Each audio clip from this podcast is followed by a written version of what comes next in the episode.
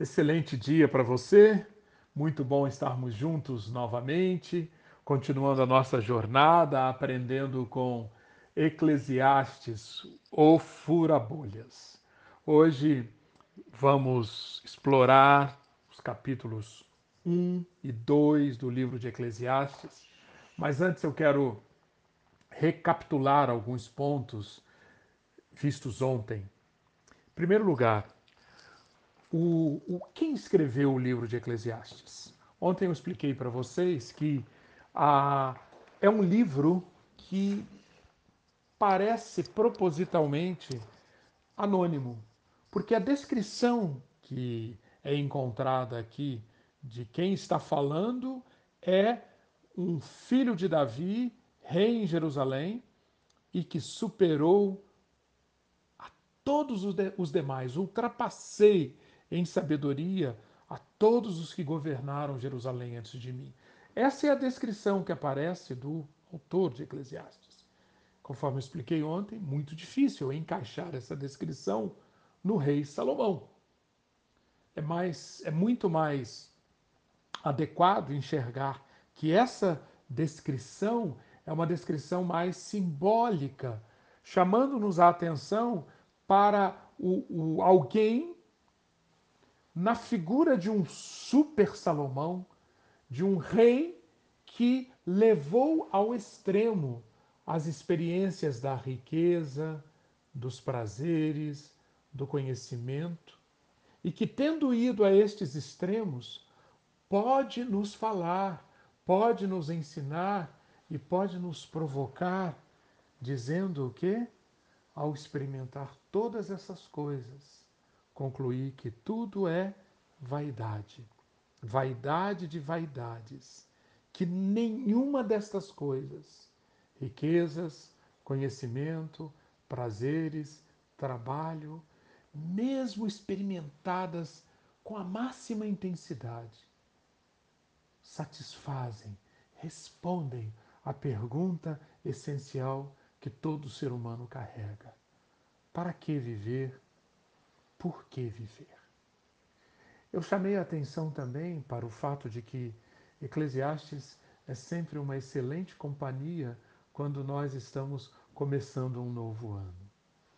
Ainda mais num novo ano como este, em meio a esta pandemia que teve a capacidade de reconfigurar a nossa vida, a vida do mundo todo, de uma maneira tão intensa como é importante ouvirmos a voz do pregador, a voz do mestre que escreveu Eclesiastes. A, a palavra no hebraico usada aqui para se referir ao autor de Eclesiastes, que aparece no capítulo 1, versículo 1, que aparece no capítulo 1, versículo 12, eu, o mestre mestre traduzida na NVI, ou pregador na tradução da Almeida, é a tradução da palavra Kohelet em hebraico, que significa aquele que está na frente de uma audiência, na frente de uma assembleia e está falando para uma assembleia.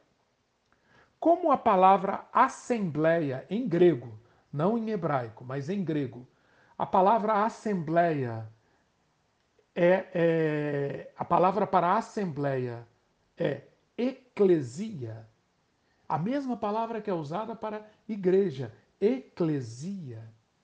Nós temos alguém aqui que está na frente de uma assembleia, na frente de uma eclesia, ensinando como mestre. Daí vem o título que chegou até nós deste livro, Eclesiastes. Vem de eclesia, assembleia. E a origem está na palavra usada para referir-se ao autor do livro, o Kohelet, o mestre, aquele que está na frente de uma assembleia ensinando. Aqui no, no, no, capítulo 1 e no capítulo 2, nós já vemos qual é o método que o autor, que o pregador que o autor de Eclesiastes utiliza. Nós vamos acompanhar isso ao longo do livro, mas basicamente as três palavras que descrevem o método usado pelo pregador são vi, sei, considerei. Vi, sei e considerei. O autor de Eclesiastes, antes de mais nada, é um observador. Um observador intenso, um observador arguto. Ele procura passar o seu radar o mais amplamente possível para olhar com o maior alcance possível o que se passa debaixo do sol. Dentro da casa, no templo, nas ruas, no trabalho, no palácio, nos parques. O pregador está ali observando. E uma vez que ele observa, vi, ele pode também compartilhar conosco o que sabe. O sei aponta para as convicções. As convicções que o pregador carrega sobre a vida. E além do, das suas convicções, o pregador também, ao longo do livro, vai compartilhando conosco o que ele considera. Considera aponta para as conclusões. Juntando uma parte com a outra, o pregador chegou a conclusões. Conclusões ligadas a quê? Ligadas à pergunta que nós vimos ontem, que é a pergunta que perpassa todo o livro. Capítulo 1, versículo 3. Qual o proveito de todo o trabalho em que tanto nos esforçamos debaixo do sol? Qual o proveito?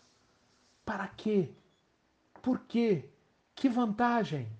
Estas são as, este é o método do pregador. Por que, que ele usa é, este método?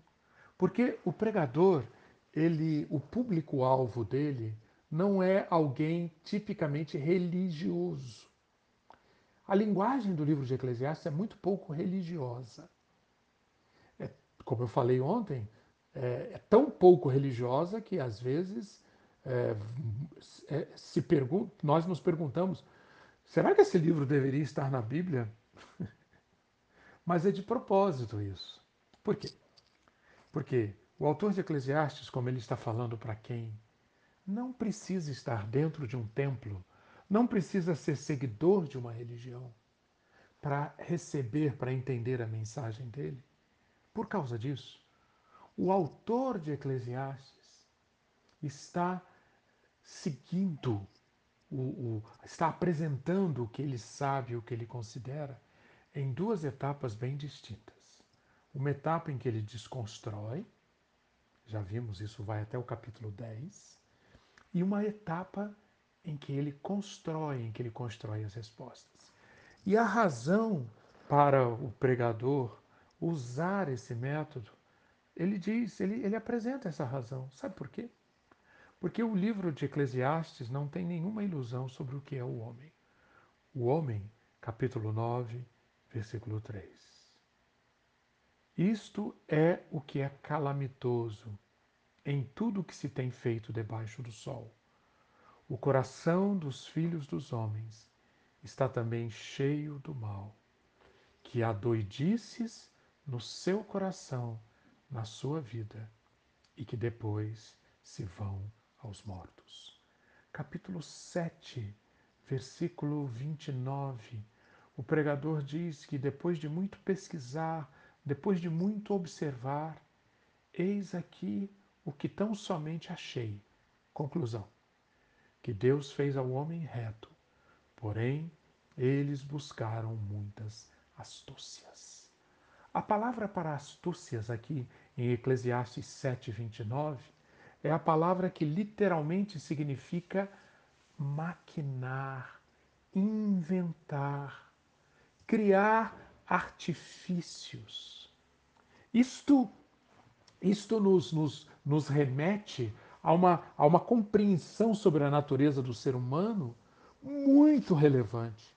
Para o livro de Eclesiastes, o ser humano, em primeiro lugar, ele é um ser que inventa, que maquina. E que inventa e que maquina com essas maquinações ligadas a quê? Ao mal. Uma boa expressão que eu encontro para nos referirmos a quem é o homem, ao que é a natureza do homem que aparece aqui em Eclesiastes, é o homem é um torto astuto. Astuto porque ele maquina, ele inventa, ele cria. Torto porque, boa parte, boa parte, essas maquinações estão ligadas ao mal que está no coração dos filhos dos homens. A iniquidade e a estultícia, Eclesiastes 7, 24 e 25, que governam o coração do filho do homem. E é esta, esta, esta característica de tor torto, astuto, que tornam-nos que torna-nos tão, tão facilmente atraídos por bolhas. Ontem eu, eu usei essa expressão bolha para referir justamente a esta a esta a estas ilusões, fama, poder, conforto, entretenimento, diversão, trabalho competitivo. É muito fácil nós inflarmos tudo isso como verdadeiras bolhas em nossas vidas. E essas bolhas são criadas e sustentadas pelo torto astuto que vive em nós.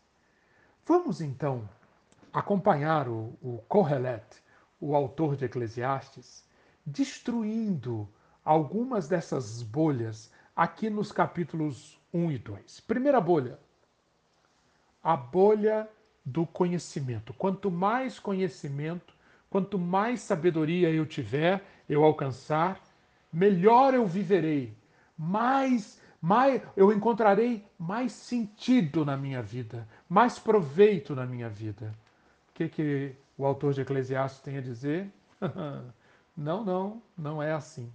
Capítulo 1, versículos 13, 16 e 17. Eu vou ler com você.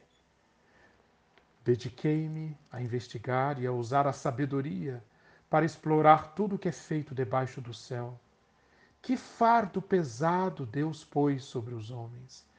Tenho visto tudo que é feito debaixo do sol, tudo é inútil e correr atrás do vento. O que é torto não pode ser endireitado, o que está faltando não pode ser contado. Por isso me esforcei para compreender a sabedoria, bem como a loucura e a insensatez. Mas aprendi que isso também é correr atrás do vento. O fura-bolhas. A primeira bolha que está sendo furada aqui é a bolha daquele que acha que é na compreensão, no conhecimento, no acúmulo de sabedoria que está o sentido da vida. Mas uma segunda bolha é mostrada aqui. A bolha dos prazeres. Acompanhe comigo, capítulo 2, versículos 1 a 3. Eu disse a mim mesmo: venha, experimente a alegria, descubra as coisas boas da vida. Mas isso também se revelou inútil. Vaidade, vento, sopro, ravel. Concluí que o rir é loucura e a alegria de nada vale. Decidi entregar-me ao vinho e à extravagância mantendo, porém, a mente orientada pela sabedoria. Eu queria saber o que vale a pena debaixo do céu nos poucos dias da vida humana. E a conclusão? Sem sentido. A bolha dos prazeres. Sem sentido. Terceira bolha, continuando aqui no capítulo 2, a bolha dos empreendimentos. Se eu me envolver com empreendimentos, com trabalho, com projetos, com obras, à altura dos meus sonhos, dos meus talentos, das minhas ambições, então eu encontrarei sentido, então eu encontrarei aquilo que tem proveito nesta vida. o Correlet vai olhar para quem está assim e dizer: Não, meu filho, não. Tempo perdido, Sabe qual a conclusão que eu cheguei? Isto também é sem sentido. Isto é vaidade. Capítulo 2, versículos 4, 5 e 6. Lancei-me a grandes projetos, construí casas e plantei vinhas para mim. Fiz jardins e pomares e neles plantei todo tipo de árvore frutífera. Construí também reservatórios para irrigar os meus bosques verdejantes. Comprei escravos e escravas e tive escravos que nasceram em minha casa. Além disso, tive também mais bois e ovelhas do que todos os que viveram antes de mim em Jerusalém. Versículo 11. Contudo, quando avaliei tudo o que as minhas mãos haviam feito e o trabalho que eu tanto me esforçara para realizar, percebi que tudo foi inútil, tudo foi correr atrás do vento. Vaidade, vaidade, névoa, vapor, ravel. É isto, é isto que os empreendimentos são, colocados, quando colocados na balança do sentido da vida. Mas o pregador tem mais trabalho, tem mais trabalho a fazer, tem mais desconstruções a promover. E agora ele vai falar sobre uma outra bolha muito comum, especialmente do século XIX até os nossos dias. É a bolha do progresso, é a crença de que nossa vida, nossa civilização, nosso mundo está numa marcha rumo ao progresso que não tem volta, sempre daqui para melhor. Tecnologia, ciência, controle sobre a natureza, conhecimento, política, progresso. E o que o autor de Eclesiastes tem a dizer é que, ah, ai daquele que em ou tentar enxergar no progresso o sentido da vida. Agora nós vamos para um capítulo um pouco adiante, o capítulo 4, versículo 13. Diz o seguinte: Melhor é um jovem pobre e sábio do que um rei idoso e tolo que já não aceita a repreensão. O rei idoso e tolo representa o mais avançado, representa o, o, o, o, o, que, o, o que o progresso tem a oferecer. O, sabe, o, o Correlete diz: sabe que é melhor um jovem, pobre sábio do que um rei velho e insensato? Ele continua no versículo 14: Embora tenha saído do cárcere para reinar, ou tenha nascido pobre no seu próprio reino, vi a todos os viventes que andavam debaixo do sol. E eles estavam com o jovem, o sucessor, que havia de ficar no lugar do rei. Todo o número dos que aderiram a ele, ao jovem, era incontável. Mas a geração seguinte, quando nós esperávamos ver progresso aqui, vejam o que nós observamos. A geração seguinte, porém, não ficou satisfeita com o sucessor. Isso também não faz sentido. Na verdade, isso é vaidade e desejo vão. Por último, as riquezas. As riquezas têm o potencial de se constituir numa grande bolha para nós. E o que que o, o, o, pregador tem a dizer? Capítulo 5, versículo 10. Quem ama o dinheiro jamais terá o suficiente. Quem ama as riquezas jamais ficará satisfeito com os seus rendimentos. Isso também não faz sentido. Isso é vaidade, isso é vapor, isso é névoa, isso é ravel. Versículo 11: quando, se, quando aumentam os bens, também aumentam os que os consomem. E que vantagem, que benefício trazem os bens a quem os possui, se não dar um pouco de alegria aos seus olhos? É claro, é sempre bom lembrar. O pregador aqui está nos convidando a colocar essas coisas: riquezas, progresso, trabalho, empreendimentos, prazeres, sabedoria, colocar essas coisas numa balança que é a balança que pesa o sentido da vida. Ele não tem, ele não está dizendo que essas coisas em si não têm valor. Tem valor. Prazeres, sabedoria, empreendimento, trabalho, tudo isso tem sim um valor. Mas quando colocadas na balança que pesa o sentido da vida, a conclusão do livro de Eclesiastes é: tudo isto é rebel, rabel, vaidade, tudo isso é correr atrás do vento. Esta é a conclusão do nosso amigo, escritor do livro de Eclesiastes, e eu quero então concluir sugerindo que você reflita.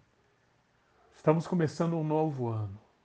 Será que alguma de, alguns desses itens que eu citei aqui, ou algum que não foi citado, constitui uma bolha para você? Constitui uma bolha na sua vida que você está carregando para esse ano? Ouça o pregador. Preste atenção no que ele está dizendo. Acredite no que ele está dizendo. Quando pesadas na balança, estas coisas não têm o poder de nos satisfazer, o poder de explicar por que e para que nós estamos aqui. Estas coisas pesadas na balança são névoa, são vaidade, são vento. E quanto mais, quanto mais atentarmos para isso, quanto mais cedo nós chegarmos a essa conclusão, mais pavimentado estará o nosso caminho para encontrarmos as respostas ao que verdadeiramente responde a essa pergunta tão crucial para a existência humana: para quê e por quê? Qual o sentido da vida? Continuamos então amanhã e Deus abençoe ricamente o seu dia. Amém.